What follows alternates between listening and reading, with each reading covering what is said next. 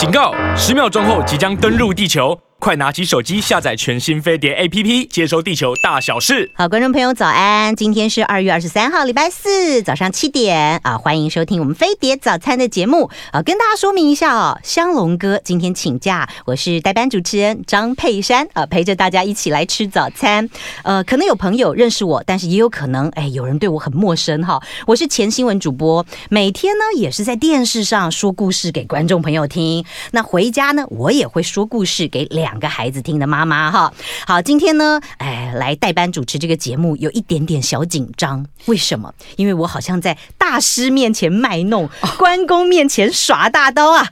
今天呢，哎，我们的节目很荣幸邀请到了最会说故事的人来到我们节目现场，他是猫头鹰亲子教育协会的创办人，猫头鹰李苑芳老师。老师早，早，主持人早，各位听众们大家早安。哦，一开口就知有没有哈，老师也是资深广。广播人呢，以前曾经主持过广播节目，在台北电台，所以你看看你的声音多清亮啊！哈，每一个咬字都非常的清楚哈。那李院芳老师，我看了你的书，我知道你从小就听妈妈讲故事，这是一个很美好的传承。是的，也是因此启发了你对说故事的兴趣吗？呃，应该是说，其实说故事这件事情在我们家就是像吃早餐一样，很自然。嗯，啊，因为妈妈就说故事，然后我就说故事给我的孩子听。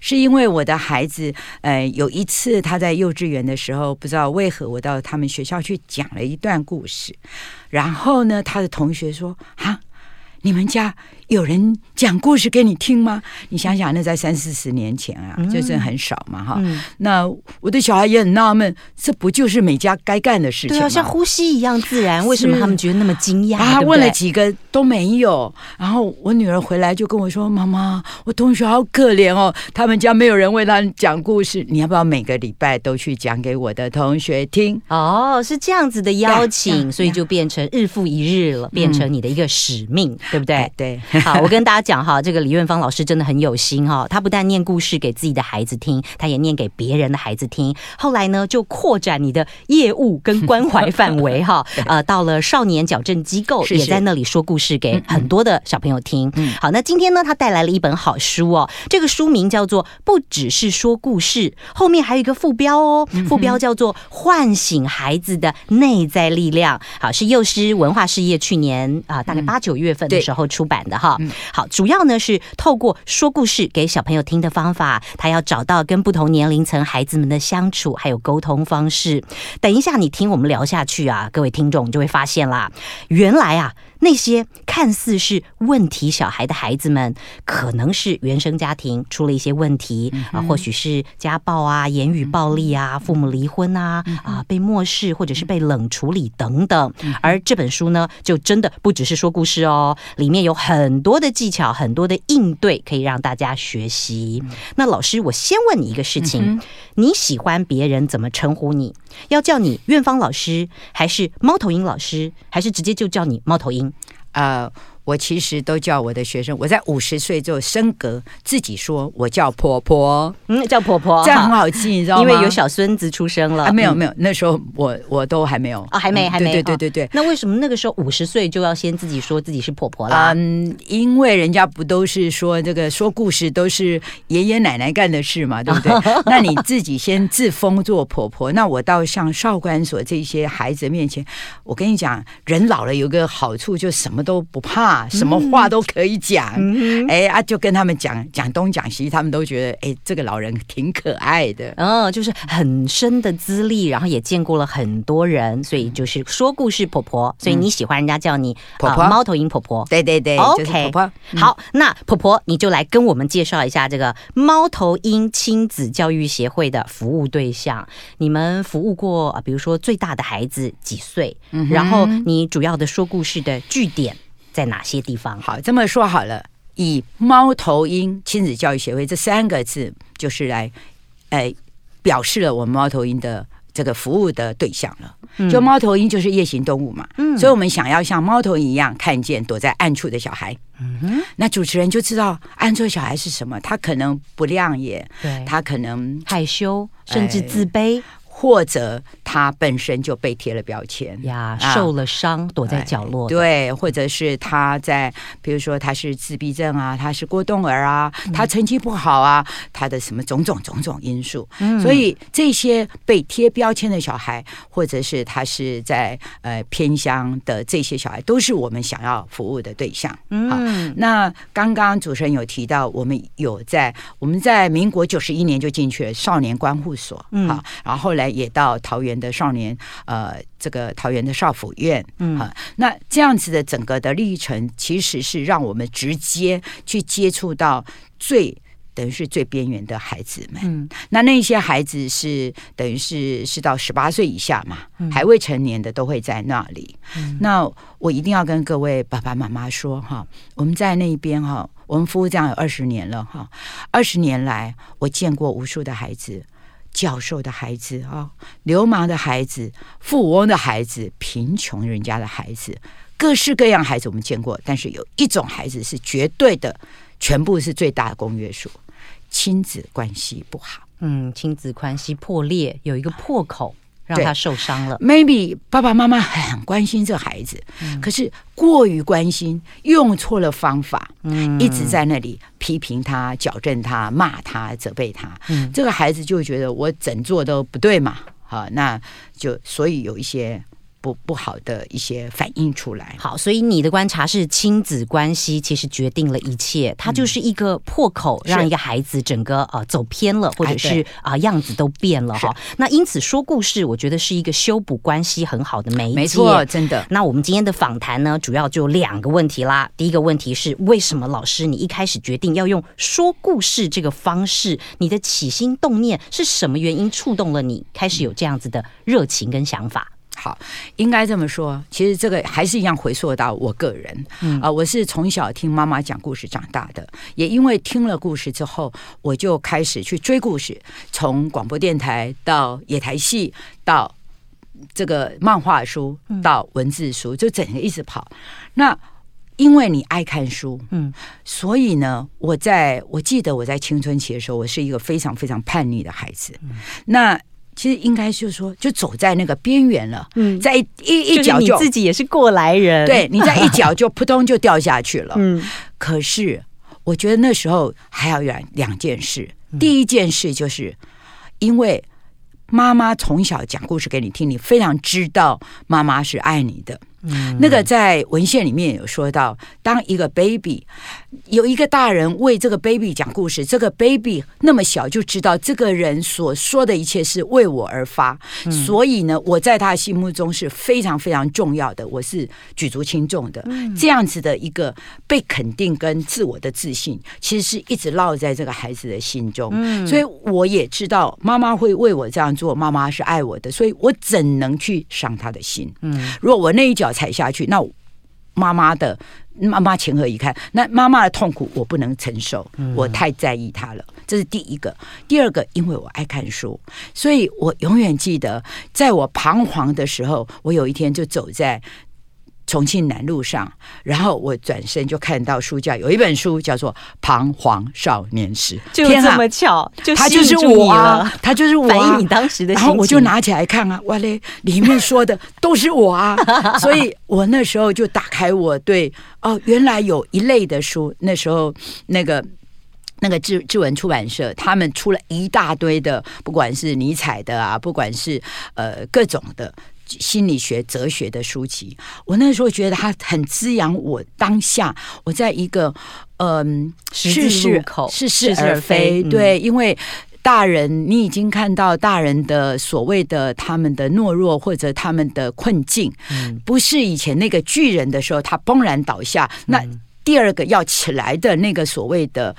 Model 在哪里？你找不到那个 model，嗯，所以你就会所有一切都否认掉。嗯，可是当你在看这样的书的时候，你会看人性，你就知道人是这样这样过来。那我真的觉得是书拯救了我，所以我才会觉得我愿意为孩子念书，让他们未来因为阅读而让孩子看到他们的未来。好，这是你的起心动念哦，各位听众朋友，今天在我们节目现场的是一个作者，不只是说故事唤醒孩子的内在力量的作者李院芳老师啊，他也喜欢人家叫他猫头鹰婆婆哈。刚才我们听到了听故事，哎，有的时候是只因为大人想说，小孩想听，还是其实说。故事是人跟人之间最单纯的互动跟分享，哎，而且彼此的心房啊，会随着听故事的过程全然打开。我们可以一起随着故事的剧情演变、流动，进而重新梳理自己的生命。等一下，有更多说故事而得到的一些智慧跟启发。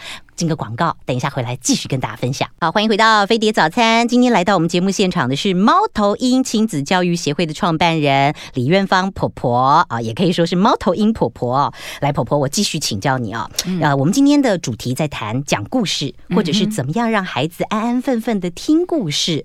哎，是不是我们先得建立一个游戏规则？因为你这本书里面哈，我看到总共写了四十二则的真实案例，里面呢，哎，有的时候说故事的场面。好混乱哦！是有小朋友打人的 啊，有听不下去、不耐烦落跑的，甚至直接哦眼神怒气冲冲对着你要跟你挑衅的啊，全部都有。甚至还有孩子拿东西丢你哦，你一边讲故事，一边还要顾及孩子的情绪炸弹。这个游戏规则该怎么样先制定？OK，我想我们要跟孩子制定规则这件事情，要先看那个孩子鸟不鸟你。嗯啊，他如果不鸟你，你跟他制定什么规则？好的，你跟他说，你给我做好，不然我不讲。他就说你最好不要讲，赶快滚回去。嗯，也就是这，这就是我们得先这个要有自知之明啊，对不对？那所以我先来把这个议题先拉回来。如果你在一个小众，叫做自己跟自己的儿子、女儿讲故事，自己的家庭里呀，那自己跟自己的孩子在讲故事的时候呢，我要说的是。最好是选择那个时候是小孩子非常的愉悦的时候，嗯，嗯，就譬如说他很放松，或者此时很无聊，他不知道打发什么事事事情来打发这个时间的时候，这时候是故事介入最好的时间，最好的 timing 选择也很重要哈。也是好，嗯，然后你。你这个时时间对了，然后你要选的书是什么，就要看。如果你的孩子从来没有听过你说故事，那请你记得你要去选一个故事，那故事不要太长，嗯，然后故事一定要好笑、嗯、好玩、张力吸引力。对，那当然你还要。依据你这个孩子的年纪多大嘛？嗯啊，比如说他如果是呃两岁以前，两岁以前的小孩，他就是在收集各种的声音，他准备要发音，要讲话，所以要刺激他一下下。那那个要给他讲话的，要提供他这个 source 的东西，你的讲话速度就不能太快。对，要慢。你看，你去法国噼里啪啦讲一堆，你要。有听给他没有懂吗？对不对？像周杰伦的歌啊，没有没有没有没有，开玩笑，开玩笑。所以慢一点，你必须要慢一点，咬字清清楚楚，让他看到你的嘴型。嗯啊，再来呢，你这个里面的。字句要有 repeat，要一直重复。哎，对，加强他的记忆。是，就像我最近出的一本图画书，那个书名叫《好冷哦》，嗯、那个从头到尾一直有这句话“好冷哦，好冷哦”，一直出现。嗯、我告诉你，一个老外来，他全部都没有听懂，他起码“老好冷哦”三个字就听清楚，就听清楚了。这这就是重复式的，对对对，就是给小朋友、小小的孩子很重要的东西。好，那所以那，那再稍微大一点呢？你刚刚讲说故事不要太长，对，再补充一下，在。嗯两岁以前不需要故事性，OK，因为他是在学语言。好，两岁以后呢，那这个时候的小朋友，他其实都看的都芝麻蒜皮的事。嗯、哎，对，他今天要去要去散步，他要去吃饭，所以你给他那个故事是有起承转合，可是那个故事的那个等于是逻辑，你不要太复杂、太庞大，他吃不了。嗯，好，等下小小的小 small potato 这样子就好了，小菜小点心，哎，小点心给他吃一下。嗯，那所以这是图画书。那图画书你要选择的时候，还要看它的图像的语言有没有这个图画的部分有没有去补足那个文字的不足的部分，嗯，不能那个文字写说好漂亮的白雪公主，他就画一个好漂亮白雪公主，那是干什么？你就要把那个白雪公主的一些其他的背景画出来。OK，好，那等到这个孩子上了小学，上了小学之后，这个孩子就开始要识字了嘛。嗯，那所以我们就要拿文字多一点的桥梁书，嗯，然后一样用念的给他听。嗯，所以在这里面选择适当的书籍是重要的，是最重要的。是对，因为你如果拿一个呃嗯软软的那种 baby food 的那种营养的那种孩子的那种食品，你给那个七岁孩子他吐给你看，啊、对不对？他会说恶心死了，啊，对啊，已经不是他所需要的东西了。所以选择对的是重要。嗯，再来刚刚跟您讲到的就是，哎，他很开心的时候念，然后再来呢，很重要是他有时候。哎，也许是他选的这本书，妈妈，你读这本书给我听。嗯，可是呢，他听没有两分钟，他突然前面一只一只小鸟飞过去，神游了，他就 哎，就，就那个整个就跑走了，跑走就跑走了，跑走就算了。嗯，我觉得你千万不要为了这件事情讲故事，不要在这件事上去责备他。哦，你只要说 OK，那我们今天故事就在这里，故事讲完了。嗯。就不要那么执着，一定要把故事全部念完。你要看那个情绪做调整，对，对他会妈妈会说：“不是你叫我念的吗？你怎么现在又不听了？”你是不是不是？我想，哦，这妈妈这妈妈发飙了，好可怕哦！这样就已经，那我又不要教他讲故事，而且而且变成反效果，是对不对？所以，千万不要为了讲故事而骂人。这一点提醒实在太重要了。老师，那那你在讲故事的时候，你会不会要求，比如说用手指头指着那个字，尤其在识字的过程当中？您讲这个。太好了的，我要说的是，假设他在小学之前，哈，他都不识字，所以那个图画，我刚刚说了，那个图画是非常重要的。如果你那时候指着字，我我跟你们讲哈，所有的人只要他是人字，他就不看图，他就会直接看字。他就会放弃图，可是图图对一个人来讲，那个叫做图像的记忆、思考，然后他要去观察、察言观色，这都是很重要的。对，所以我们不能，我都说拜托你在孩子不识字，你就不用着急，你就念。嗯，可是很妙哦，像我的孙子是一出生我就念书给他听，他妈妈也是。结果呢，他在四岁半的时候，差不多那个时候就开始了。阿妈，你跟我讲。如果我跟他说这本书叫做“好冷哦”，他就说：“那好冷哦，哪一个字是冷？”嗯，他就要我指出来。嗯，这这他会要求他，他因为他发现了字，你的声音是来自于字，因为你都看着字。嗯，然后他就想要去打开这个秘密。嗯嗯，对，那个学习的钥匙就在他手上了。然后我跟各位说。我到现在，他现在五岁，他还是对字有兴趣，但是我还是不会指着字说给他听。嗯，嘿，然后呢，他自己会主动，我觉得那个主动是很重要的。嗯、爸爸妈妈常常就是我等你好久了，终于你在问我哪个字，这太有趣了。字卡拿出来，扛怪教，吓死人了，这叫吓死宝宝。嗯，对不对？哎，适得其反，你让人家没有吃饱，这个孩子又永远会追着他跑。对，他就是有一个。主动学习的欲望，才能达到最好的学习的效果哈。不需要纸质。老师刚刚在讲那个过程，我就想到有一次我带我的儿子去图书馆，嗯，然后他就说：“妈妈念一个故事书给我听。嗯”我说：“好啊，你去选一本。”他就说：“我已经选好了，我要那个传空母盘。”哦，哎，我就想传空母盘到底是什么？呃，我正在纳闷，一脸问号。结果他小小小书就拿来了，对，书就拿来了。原来是航空母舰呀，这 也很厉害呀！航空母舰可以说成船空母盘，不过没关系，这就是一个学习必经的过程。对，好，所以提醒了大家哈，在讲故事的过程当中，互动绝对是最重要的。对，好，不要去责骂他，开心的气氛才能够有最好的果效。但是我觉得说故事这件事情哈，有时候是双向的，是是，就是大人除了顾着说，好，大人要小孩子听话，乖乖做好。听故事，可是大人自己有没有想过？你有没有好好的听孩子说话？是，是这一点，老师也有。是，就是刚刚主持人有问到，那我到到了外面，到学校去接触一些小朋友，我前面做了一堆，呃，可能他们是被贴标签的各种状况的小孩都在我前面，你就要先想，他们来这里可不是他们主动来的，嗯，其实都是被点名来的。如果你是你，你们班这么多人。别人不选就选他，那就选我，我来，那到底我是怎样？所以来了当下，这叫做老子心中就不爽，不甘不愿的。对，所以我们先去同理他，就哎，他来是就真的是捧我的场啊，然后 就你。自己要先把你自己定位搞好，好，然后呢，他们有什么的状况的时候，我我其实，呃，我在我的书里边有很多状况是我记得很清楚的一次，就是我我老是想要去，比如说你总是会有，比如说三个小朋友爱听，哎，三个小朋友不听，在那里叽里嘎啦的，对，在那边捣乱组，那那你那时候心中就想，我怎么把这三个搞定？嗯，对吧？嗯，可是当你。想把它搞定的时候，其实就好像在鼓励他们，在扇他们风，赶快再强一点，赶快再强一点。嗯，所以我那时候后来我就发现，我其实就放下，嗯，我就很认真的对着那个三个愿意听故事的孩子，更努力的去讲，嗯，然后那那三个就听着这样子。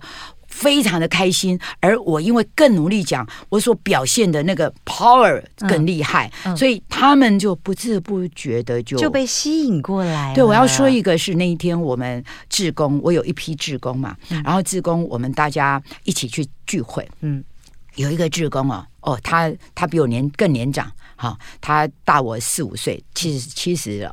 那他就说，他到一个学校去，都是弱势的学校，到土城的某一个学校。嗯，那那个老师是对他是这礼遇有加，因为他们班有七个过动生。嗯，我觉得这这是非常高的，高对对。所以他进去讲故事的时候，他说。你们知道吗？有人在地上游泳，有人在原地打鼓，就用脚打鼓，呃，就各式的，完全可以想象那场面的混乱。七个哈，那结果他们班小朋友都细文长，就跟他说啊，哎，马老师啊，你不要管他们啦，哈，他们都这样，你们只要你只要讲给我们听就好。结果我们这个马老师啊，真的讲故事就就看着这一群。很要听故事的小朋友，嗯、那那个游泳的啦、跑步啦、散步的，就让他们去。可是他大概我们在讲故事的时候，大概讲个呃两三分钟，你就要休息啊，跟孩子做一个小互动。嗯，每一次的小互动，偶尔是每一次的提问，我告诉你，抢答都是他们。哎呦，都是那群原本游泳的心不在焉啊，踢脚的游泳的孩子。哎，所以你不要看说，因为他们有时候需要放电，对，所以他们可能是。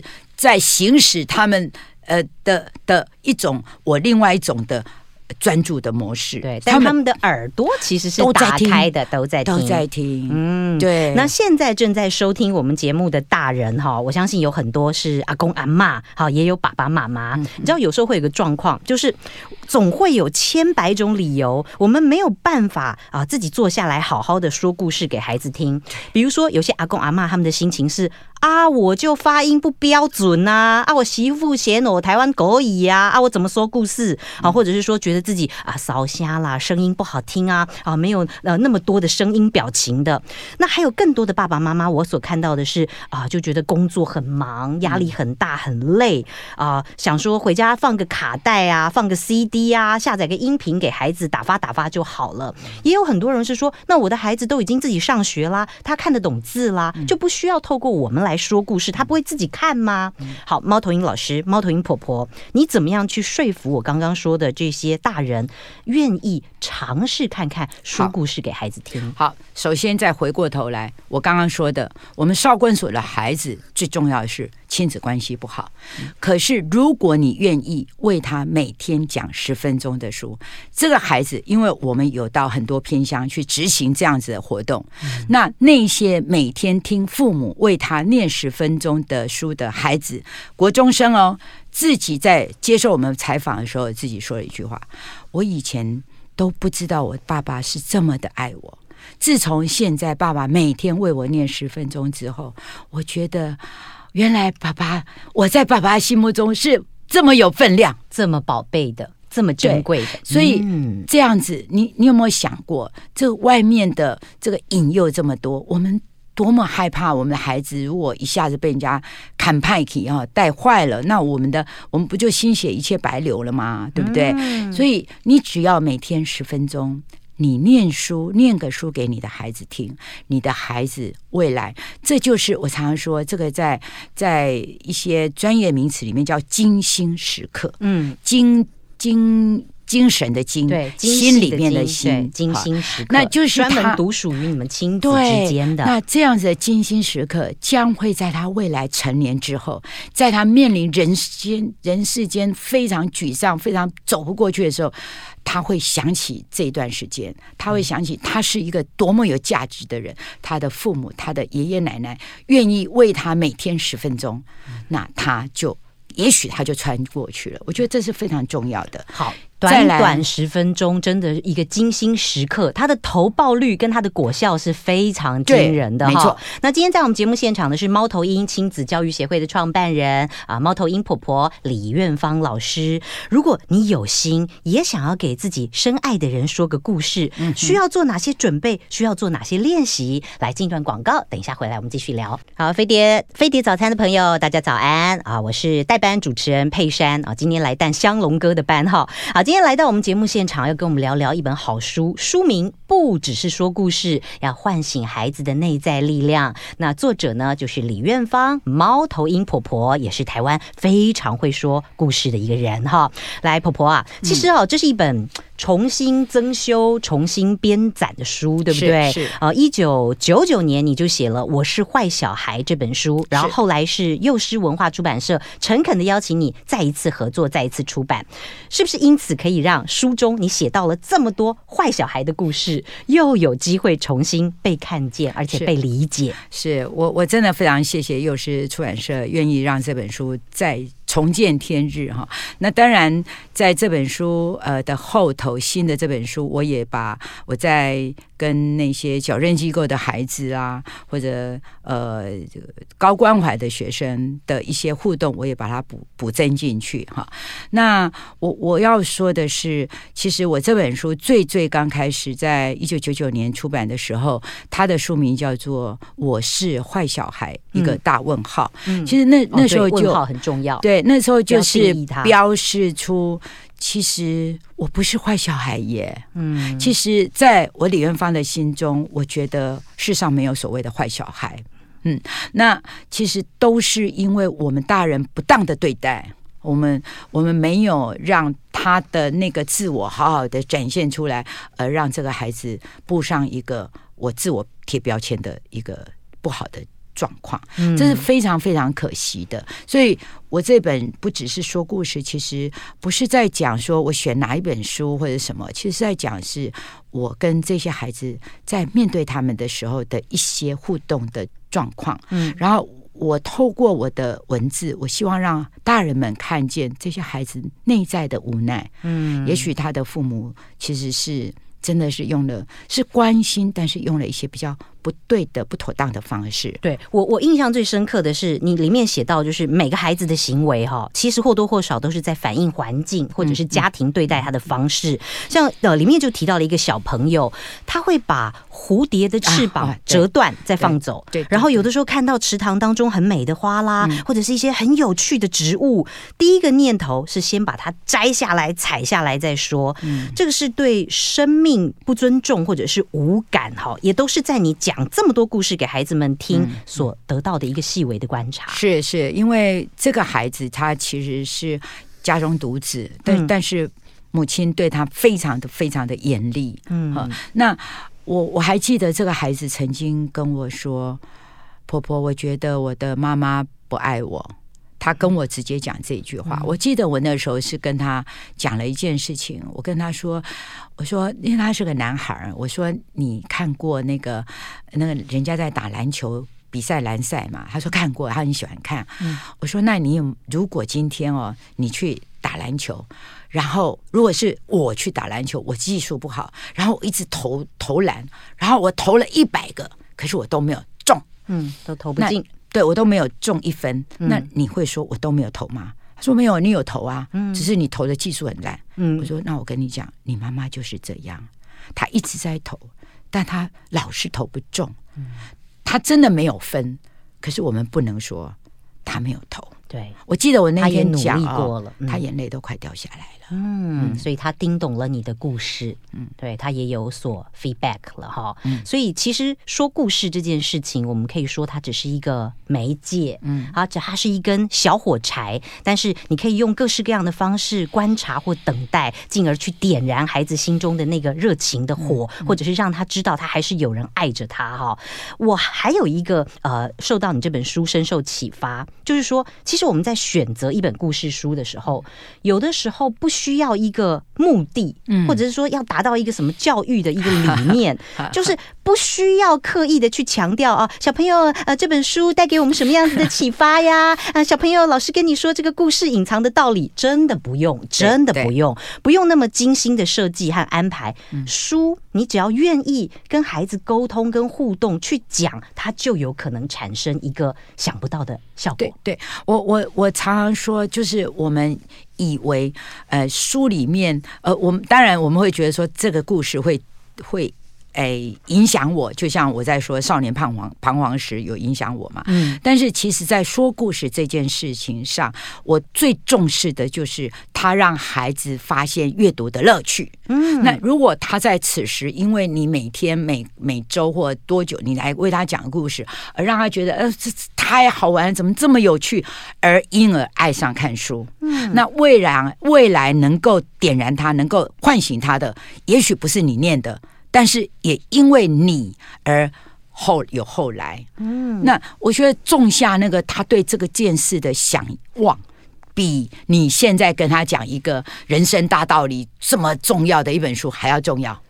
这这才是我觉得这才是重点，因为我们台湾台湾人太重视我我。今天做的这件事，他到底我能够回收几分？嗯，所以我我也会知道说，哎呦，这本书，投报率，哎，这对投报率这本书好像，我、哦、这个牧羊少年好棒哦，好像可以教会这个小孩子一二三，我赶快来教他。可是也许不如我来读一本，他听完是笑到爆炸，然后想说，嗯，我要再去找一本好笑的书，就这样一直找，他最后还是找到牧羊少年。嗯，可是他已经跟书粘在一起了，重点才是这个。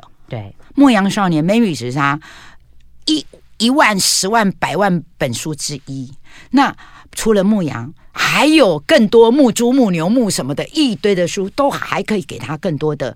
因为人的人世间，这整个的历程要学的东西太多了，嗯，不是只有这一个，嗯，所以他只要爱上看书就好。